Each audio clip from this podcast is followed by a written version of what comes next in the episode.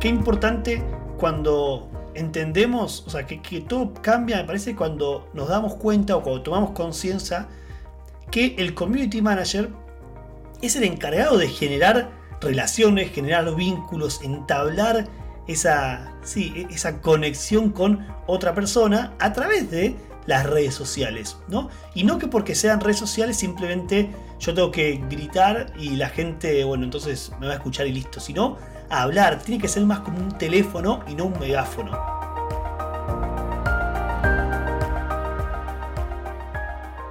Bienvenido, bienvenida a este segundo episodio de la comunidad ermitaña, del podcast de Agencia Edemo, un podcast que básicamente lo que busca es materializar en una forma nueva nuestra misión. Nosotros queremos ayudar a las organizaciones desde la comunicación a cambiar el mundo. Ellas son las que se encargan de eso y nosotros las acompañamos. Y bueno, y este podcast es una forma más de llevar a cabo nuestra misión. Hoy tenemos una invitada especial, una invitada que ya conozco, hemos tenido la oportunidad de conversar en alguna otra oportunidad, en Instagram, quizás desde donde estás, podés entrar y fijarte, es Aldu Canale. Y vamos a hablar del Community Manager, que es un puesto, un rol, que es una responsabilidad que quizás hoy está un poco como un gris, que todos lo hacen, que nadie lo hace, que todos sabemos la importancia que tiene, pero al mismo tiempo reconocemos que es algo profesional. Igualmente, a veces se lo damos a cualquiera persona que esté dispuesta a darnos una mano. Qué bueno que estés acá sumándote y te felicito porque si estás acá es porque querés formarte, porque querés aprender, porque querés hacer comunidad con otros, porque querés también ayudar, mejorar tus talentos, tus capacidades. Aldu, te saludo desde Pilar. Contanos primero desde dónde estás vos ¿Quién es Aldi Canale y qué hace? Bueno, hola Fran, hola a todos los que están escuchando este episodio. Primero decirles que estoy un poquito nerviosa porque es el primer episodio de podcast que estoy grabando. Em, qué honor. Muy contenta de poder compartir, muy contenta de poder compartir este eh, episodio y poder aportar mi granito de arena desde mi lugar. Eh, soy una joven, me considero joven todavía. Eh, soy de Piamonte, provincia de Santa Fe. Es un pueblito muy chiquito. Em, pero bueno, acá estoy desde mi casa. Y bueno, soy profe de ciencias sagradas, o sea, doy clases en las escuelas católicas de formación religiosa, pero la mayor parte del tiempo trabajo como community manager que me apasiona y me encanta. Em, así que también soy community manager. Eh, entonces trabajo un poco ahí gestionando algunas redes sociales algunos emprendimientos, negocios. Así que bueno, eso es un poquito lo que hago. Excelente. ¿Y cómo? Y también canto. Eso iba a decir. Es un detalle no menor, no menor. Yo he escuchado muchos de tus cantos y es realmente un lujo. Así que gracias por poner tantos dones al servicio de la iglesia y de los demás, ¿no? Porque no solamente la música, el community manager, sino también bueno, tu estudio, tus conocimientos que, tan importantes son, ¿no? Educar en, la fe y, bien. Así que gracias por eso. ¿Cómo empezaste, ¿no? En el mundo del community manager, porque también hace un tiempo ya que, que lo sos y que lo venís haciendo, quizás hoy es más conocido, pero hace mismo uno, dos o tres años no era tan normal realmente dedicarse a eso, ¿no? Bueno, yo en realidad eh, cuando era eh, chica, más chica, era adolescente, no 13, 14 años, mi hobby era sentarme en la computadora cuando volvía de la escuela y administrar páginas en Facebook. Yo era fan de eh, Selena Gómez, Taylor Swift. Entonces, lo que yo hacía era creaba fanpage y me encargaba de hacerlo, de hacer crecer la página, actualizarlo con las últimas noticias, lo que había hecho, la foto, los paparazzi, todo, toda esa onda.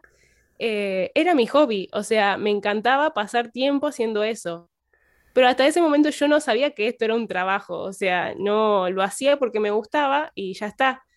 Un día, después de bastante tiempo, no sé, cuatro o cinco años después, o quizá un poquito menos, pero más o menos esa cantidad de años, me enteré que era un trabajo.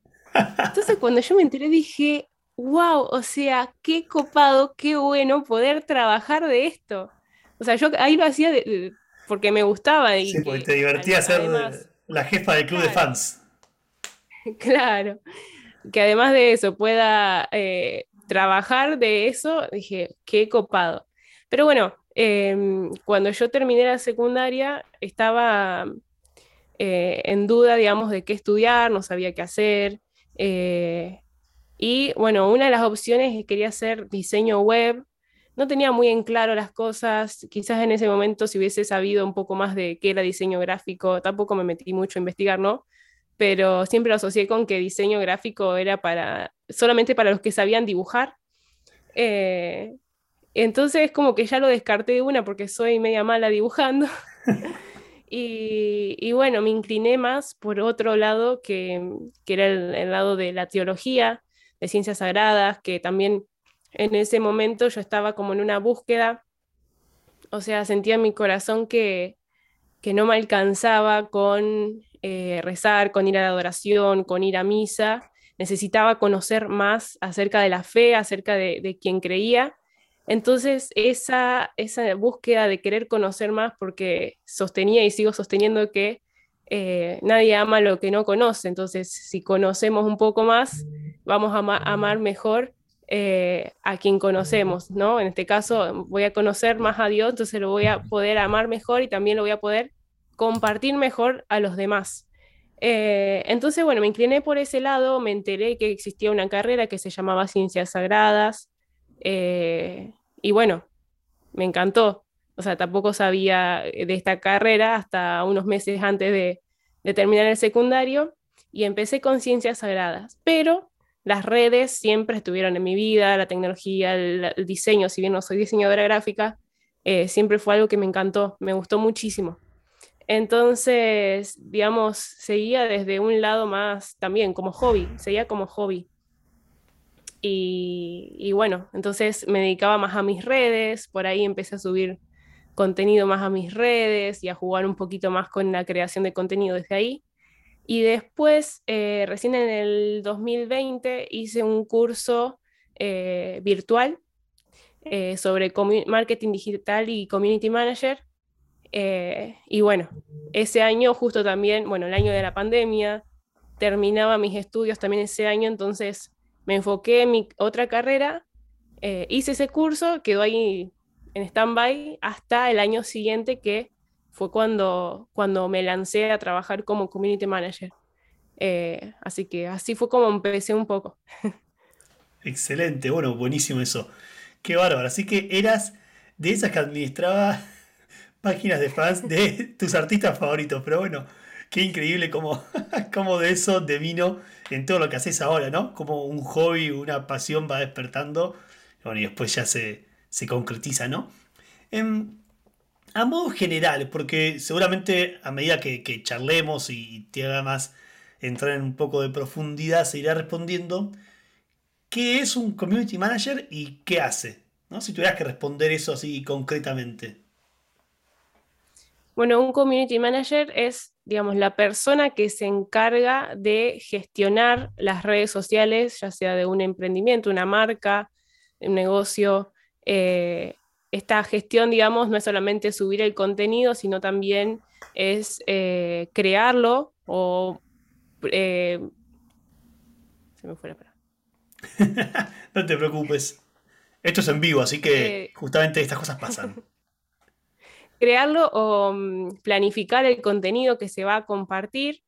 Eh, y bueno, eh, también el que se encarga de hacer crecer la comunidad, de relacionarse con los seguidores, de, que no sea simplemente un publicar por publicar, sino realmente entrar en interacción con la otra persona que me está siguiendo. Eh, entonces, bueno, así como a grandes rasgos es, a lo, que, es lo que es un community manager. Mm, muy bueno, porque ya como empieza a tomar otra cosa, ¿no? Recién dijiste algo. No solamente publicar por, subir cosas, sino tener una relación con el que está del otro lado. Bueno, y, pienso que si grabamos eso ya tenemos mitad del partido ganado, ¿no? Em, ya sé que hay, que hay community managers y personas que son muy virtuosas y tienen muchos dones y carismas y talentos y tienen una gran gama de cosas que pueden hacer, ¿no? Email, diseño gráfico, diseño web, edición de video, fotografías, subir contenido, como todo, ya sé que pueden hacerlo, pero a fines de, este episodio y de esta conversación que nosotros tenemos, em, cuando nosotros hablemos de Community Manager, ¿a qué nos referimos entonces? a la persona, digamos, que concretamente se encarga de eh, la parte de gestionar las redes sociales. Eh, es cierto que, bueno, muchos, y, yo también tengo más experiencia de trabajar, digamos, por ahí sola, entonces también por ahí me tengo que encargar del diseño, eh, de, otras cuestiones que, que hacen a la comunicación digital y al marketing digital, pero lo ideal sería que no trabaje solo el community manager, sino que tenga un equipo eh, alguien profesional que se encargue del diseño de cada posteo, de la imagen, de la marca, eh, alguien, que, alguien que se encargue por ahí de crear la página web, de, posicionarla en Google para que cuando una persona la busque, esta aparezca en los primeros resultados. Entonces, lo ideal, hay, hay muchas más funciones y de eso creo que nos puedes contar un poquito más vos, que tenés experiencia, pero lo ideal es que el community manager no trabaje solo. Mm. Sí, completamente. Pienso que sumo algo a eso, ¿no? Qué importante cuando entendemos, o sea, que, todo cambia, me parece, cuando nos damos cuenta o cuando tomamos conciencia que el community manager es el encargado de generar relaciones, generar vínculos, entablar esa, sí, esa conexión con otra persona a través de las redes sociales, ¿no? Y no que porque sean redes sociales simplemente yo tengo que gritar y la gente, bueno, entonces me va a escuchar y listo, sino hablar, tiene que ser más como un teléfono y no un megáfono, ¿no? Y eso demanda tiempo y demanda capacidad y demanda interés, porque las personas se dan cuenta que si, no sé, solamente me respondes un emoji, bueno, es casi en piloto automático, ¿no? Pero si me preguntas algo, si te alegrás porque te escribo un comentario en una publicación, si me respondes por mensaje privado en eh, como en primera persona y realmente tratando de ayudarme. Hay como muchos signos, ¿no? Que, nos damos cuenta y pienso que para eso hay que dedicarse a eso, ¿no? Y hay que dedicarle el tiempo y hay que dedicarle la cabeza y el corazón y entonces no puedo ocuparme de otras cosas. Y pienso que cuanto más tomamos conciencia de eso está bueno. Como vos decías, trabajar en equipo. Por ejemplo, en, en Eremo hay una persona que su rol es community manager. No solamente de, de, de sino de los proyectos que acompañamos, ¿no? Y esa persona se encarga y tiene la cabeza y el corazón puesto en, ese rol. Y no tiene puesto como la, necesidad y correr con hacer el diseño de tal cosa o, o, subir una novedad al sitio web o enviar un newsletter o ir a filmar a tal lado, que quizás técnicamente lo puede hacer. Pero bueno, si hace eso, entonces deja de dedicarle tiempo a responder bien los mensajes privados o a responder en los comentarios o a interactuar con otras cuentas o a planificar y ver, bueno, este contenido es el que mejor estuvo resultando en los últimos meses, entonces vamos a apostar más por eso. Entonces cuando la persona puede tener como foco en lo que hace, da mucho más fruto, ¿no? Y, por eso pienso que es muy importante trabajar en equipo, porque le permite a cada uno explotar más sus, como sus capacidades, sus gustos. Y bueno, y en definitiva también la, la gente se da cuenta, ¿no? Porque es, eh, es, muy evidente e importante hoy en día todo esto que estamos hablando, ¿no? Em, y hablando más, más en eso, ¿qué papel o por qué es importante hoy como contar con, un community manager, ¿no? En, en, mi organización, en mi emprendimiento, en mi parroquia, en un grupo misionero, en una diócesis. ¿Qué papel juega, ¿no? Este community manager? O las redes sociales en general también, ¿no? Sí.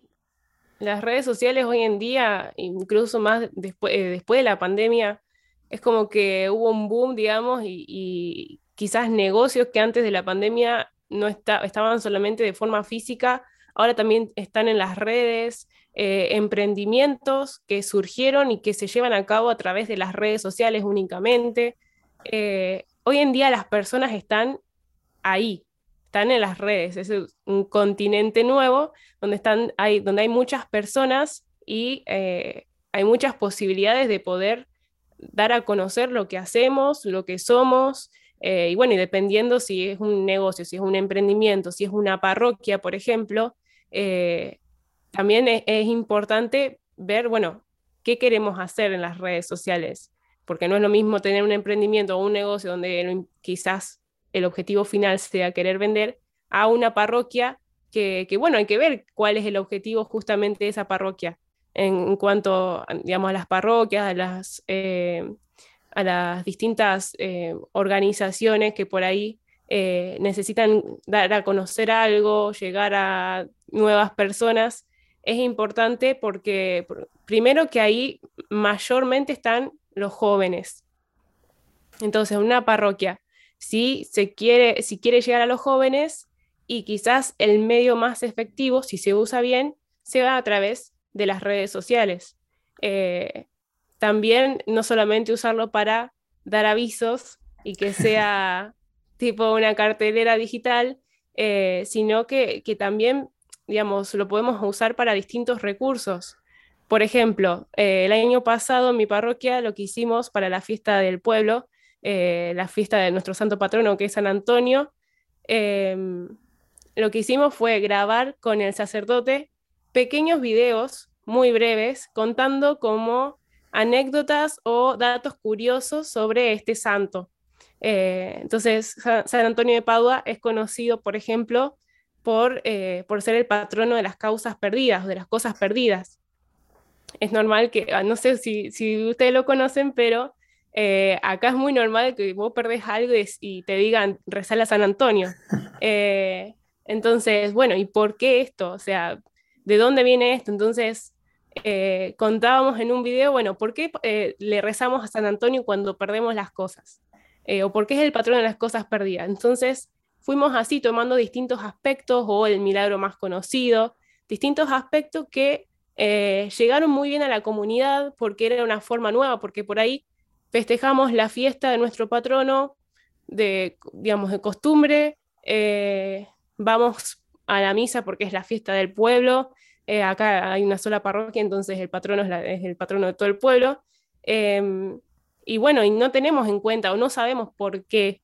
Entonces usamos esta fecha eh, común, digamos, a toda la comunidad como para dar a conocer un poco más a nuestro santo patrono. Entonces, a los chicos de la catequesis también les ayudó a conocer un poco más sobre San Antonio, quizás le quedó grabado algo a partir de estos videitos y se difundieron bastante. Entonces, eh, no solamente avisar eh, los horarios de la parroquia, sino también poder dar algo, algún contenido que, a la gente eh, le sirva y pueda ah, conocer un poco más sobre su fe. Para, mm. para Semana Santa de este año hicimos más o menos lo mismo. Eh, no solamente publicamos el horario de las misas, por ejemplo, el jueves santo, sino que grabamos un videíto cortito para cada día de Semana Santa explicando. Entonces el, padre explicaba un poquito, bueno, qué era el Domingo de Ramos, o que se celebraba el jueves santos, y al final decía el horario de la misa. Entonces compartíamos eso, porque también pasa esto que por ahí a la gente les, les, les llama más la atención si ven a una persona a que si ven una foto con el horario de la misa y ya está. Entonces hay que ver los modos, hay que ver qué es lo que queremos lograr con las redes sociales de nuestra parroquia, eh, para poder así ver, digamos, de qué manera llegar a las personas y, difundir y dar a conocer lo que se hace en la parroquia eh, o cuestiones relacionadas a la parroquia, ¿no? Mm. Aldu, y mm, suponete yo soy un chico o una chica que está escuchando eso y dice, qué bueno o qué grandes ideas, quiero hacer cosas parecidas en mi parroquia o en, en mi comunidad o en mi grupo. ¿Cómo se me tienen que ocurrir esas ideas? O sea, ¿cómo tengo que de repente decir, che, eh, bueno, vamos a hacer entonces un video contando em, sobre por qué es patrón de las cosas perdidas, sobre cuál es su mejor eh, o su milagro más conocido. Es decir, ¿cómo llegas vos también a esas ideas? ¿no? Porque pienso que es algo importante ver como, bueno, sí, esa forma.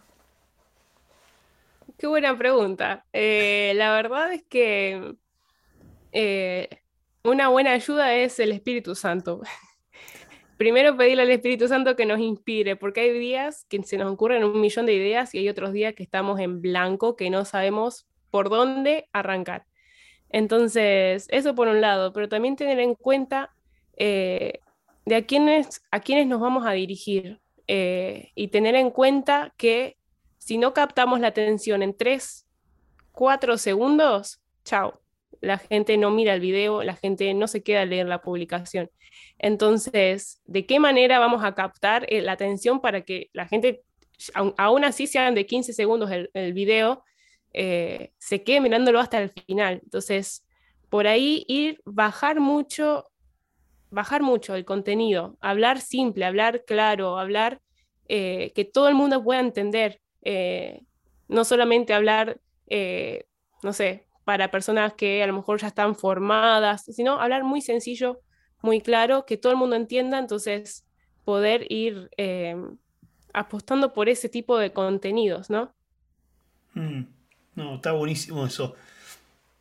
Pienso que cuando pensamos en, en, como con ese filtro, lo que nos permite es de nuevo enfocarnos en, en las personas, no tanto en lo que yo pienso que podría estar bueno, pero cuando digo ¿Qué quiero comunicar yo como parroquia? ¿O cuál es mi objetivo, suponente, no? ¿O a qué personas sirvo? Hay parroquias que están más pensadas para gente adulta, otra para gente profesional, no sé, de 30 a 45 años por el lugar donde está la parroquia, otra personas un poco más chicas o jóvenes del colegio, suponete, otras universitarios, si tu parroquia está enfrente de una universidad, bueno, pero cuando pensamos, como vos decís, en la otra persona, se nos filtra como un montón de ideas que podemos tener y eso ayuda, ¿no? Y pienso que que sumando a eso a cómo se nos pueden ocurrir ideas o qué hacer, bueno, en equipo también, ¿no?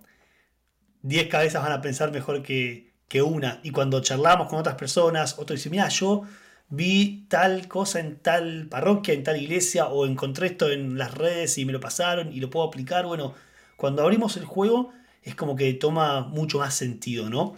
Eso pienso que, también nos puede, nos puede ayudar a eso. Y si tuvieras que, hablar de, tres desafíos o cosas importantes o ítems que un community manager en una parroquia, en un grupo, en una diócesis, tiene que tener en cuenta, o tiene que prestar atención, o tiene que atacar, ¿cuáles serían? ¿Y por qué, no? Eh, bueno, uno yo creo que es el que venimos charlando, que tener en cuenta que del otro lado de la pantalla hay una persona hay un ser humano, entonces tratar de conectar con esa persona. Eh, no es una máquina, no es que estamos tirando el contenido al vacío, sino que del otro lado lo va a recibir una persona. Entonces, poder eh, justamente bajar, conocer quién está del otro lado, conocer, como decías vos recién, si hay alguien eh, que a lo mejor es un joven, si es universitario, si es una persona más adulta, bueno, poder conocer quién está del otro lado. Ese es un desafío eh, para las parroquias y para todo el, todo el mundo que se dedica a las redes en general. Em, entonces, si conocemos quién está del otro lado, también vamos a investigar o a saber de qué manera poder llamarle la, atención. Que captar la atención es otro desafío que se nos presenta en las redes, eh, porque si no captamos la atención, eh, como yo siempre digo, Instagram le muestra, Instagram o las redes sociales en general, les muestra nuestro contenido a determinado número pequeño de personas. Si esas personas no interactúan eh, enseguida, digamos, con la publicación, eh, la publicación muere ahí. En cambio, si esas pequeñas ese número pequeño de personas eh, comenta o lo guardó o le puso me gusta, se abre un poco más a un público más grande y así sucesivamente. Entonces, el tema de la atención es fundamental porque hoy en día hay contenido para tirar para arriba y hay por todos lados, entonces eh, tenemos que lograr ganarnos la atención de la persona que está del otro lado. Eh, y bueno, yo creo que otro desafío fundamental para los community managers cristianos católicos es escuchar la voz de Dios, eh, porque por ahí podemos caer en el error de querer compartir un montón de contenido por compartir, por crecer en seguidores, por crecer en interacción, y nos olvidamos de lo que quiere Dios de nosotros o de eh, lo que deberíamos anunciar. A lo mejor nos vamos a, crear contenido de algo que en realidad nos gusta a nosotros, pero no es lo que Dios quiere que anunciemos. Estamos comunicando, eh, ya sea desde una parroquia, o desde un Instagram personal, digamos, estamos comunicando de forma más explícita o implícita eh, lo que Dios quiere o deberíamos eh, ocuparnos de, comunicar eso, ¿no? Entonces, es importante escuchar la voz de Dios y ofrecerle nuestro trabajo, ofrecerle eso, a lo mejor nos desilusionamos porque publicamos algo y no llegó a ningún lugar, pero aún así quizás hay una sola persona que lo vio y le sirvió el contenido y te lo dice o no te lo dice, pero siempre, aunque sea una persona, eh, aún así lo vea una sola persona, eh, ese contenido está ofrecido a, Jesús y está puesto en sus manos y después que él haga lo que quiera. Eh, tampoco no podemos controlar el algoritmo de Instagram o de las redes sociales, tampoco podemos controlar la obra que Dios quiere hacer con, con ese contenido que compartimos. Entonces, si bien es el último consejo que doy, no es el, menos importante, sino el más importante, el escuchar la voz de Dios ante todo. No, pero poderoso te digo eso, Aldi. ¿Y alguna vez vos te sentiste como, pienso que puede estar este, este riesgo, ¿no? Que a veces creemos que, que, bueno, el marketing, las redes sociales, la tecnología, como estas nuevas comunicaciones, si las aplico a la fe o a cosas relacionadas con la fe, es como que ensucian la fe como, bueno, no, no sé, tiene que quedar más para este modo de comunicar la fe, pues es más sencilla, porque es más simple, entonces mejor no me meto en, en, no sé, en invertir en sitio web, en invertir en las redes sociales, invertir plata, tiempo, lo que fuera, ¿eh? pero ¿te pasó de tener eso en mente como, como, bueno, quizás no tengo que meterme tanto? ¿Existe ese riesgo y, y qué podemos hacer con eso, no? Que a veces es como una traba y decimos, bueno, no, no, no invierto tanto, no le meto tanto porque las redes sociales y la iglesia o la fe no van de la mano. No, en realidad me pasa al revés. Me pasa que quizás nos quedamos muchas veces en, en algo, hacer algo sencillo, porque total es, eh, digamos, para. Y cuando uno quiere crecer o quiere apostar a un, poco, un cambio un poco más profesional, siempre está esto de que del otro lado lo reciben como un, eh, no, ¿cómo voy a pagar por esto? Es católico, tiene que ser gratuito.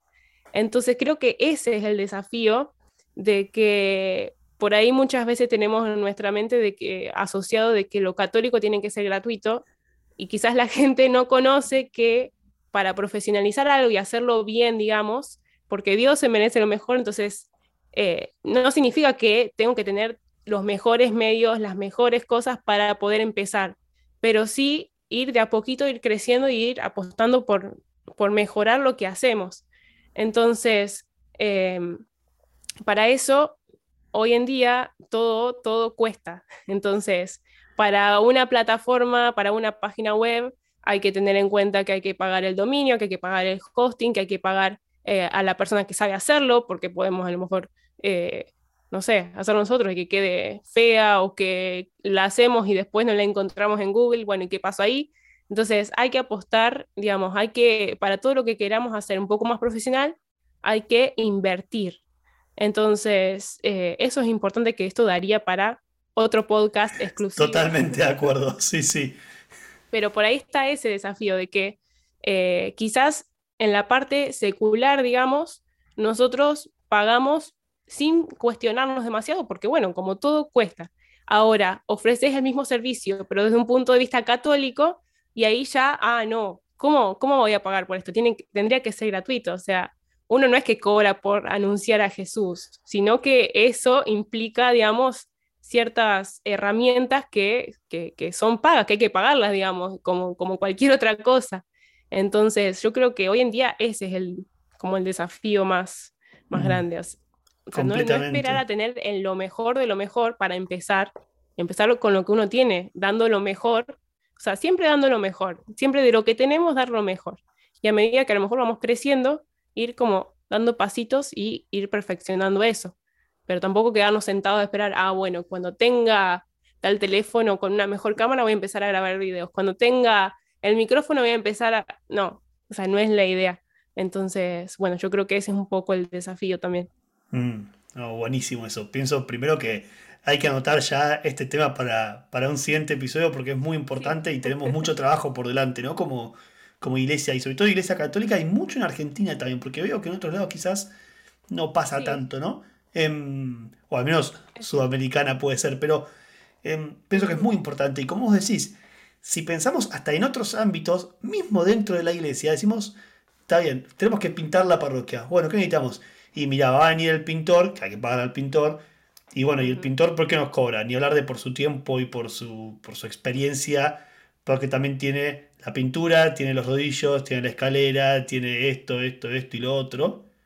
Bueno, y eso son formas de conseguir, por así decirlo, que la parroquia esté pintada, ¿no? Y bueno, y dentro del community manager, del mundo digital y la comunicación, hay muchas herramientas también. También está nuestra pintura, nuestros rodillos, nuestra escalera, tantas cosas que necesitamos para hacer los trabajos. Bueno, también eso cuesta, ¿no? Y con esto termino preguntándote, recién hablabas de, bueno, no esperar el mejor momento para, para empezar a comunicar a Jesús, ¿no?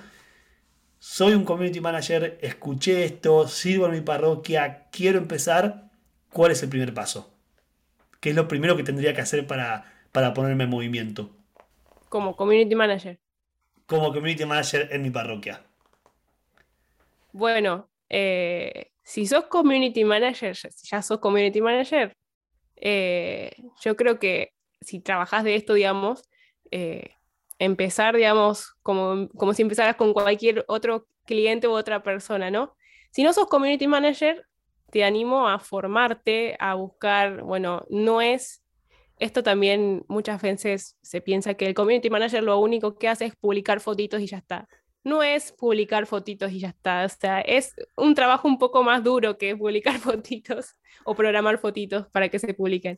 Entonces, empezar a formarte, empezar a, ver cuáles son también las necesidades de tu parroquia, porque supongamos tenemos las reglas parroquia y, y bueno, ¿qué necesita tu parroquia? Ver las necesidades que ves en tu comunidad y tratar de encontrar alguna solución o algo que ayude eh, a esas necesidades y adaptarlas, digamos, al contenido digital.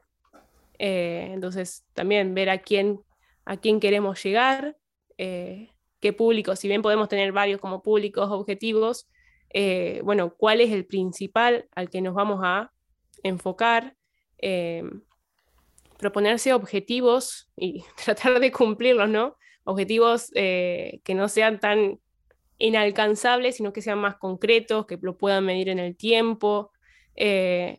y, bueno, empezar así de a poquito también, lo ideal es que no estés una recomendación personal traten de no estar solos en, encargado de las redes y la parte de comunicación de la parroquia, porque muchas veces pasa de que no hay una buena comunicación interna o eh, si uno está solo, corre, tiene otros trabajos seguramente, entonces siempre está como a último momento subiendo, haciendo las cosas de la parroquia o las deja de lado.